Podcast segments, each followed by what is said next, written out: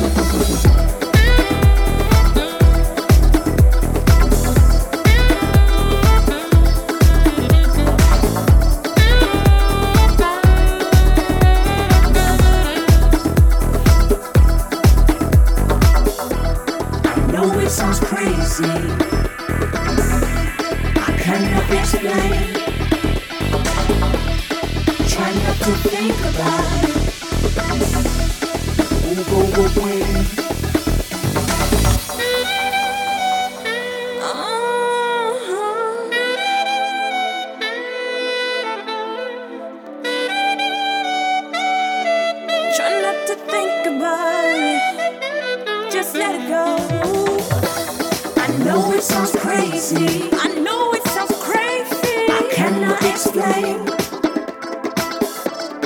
Try not to think about it.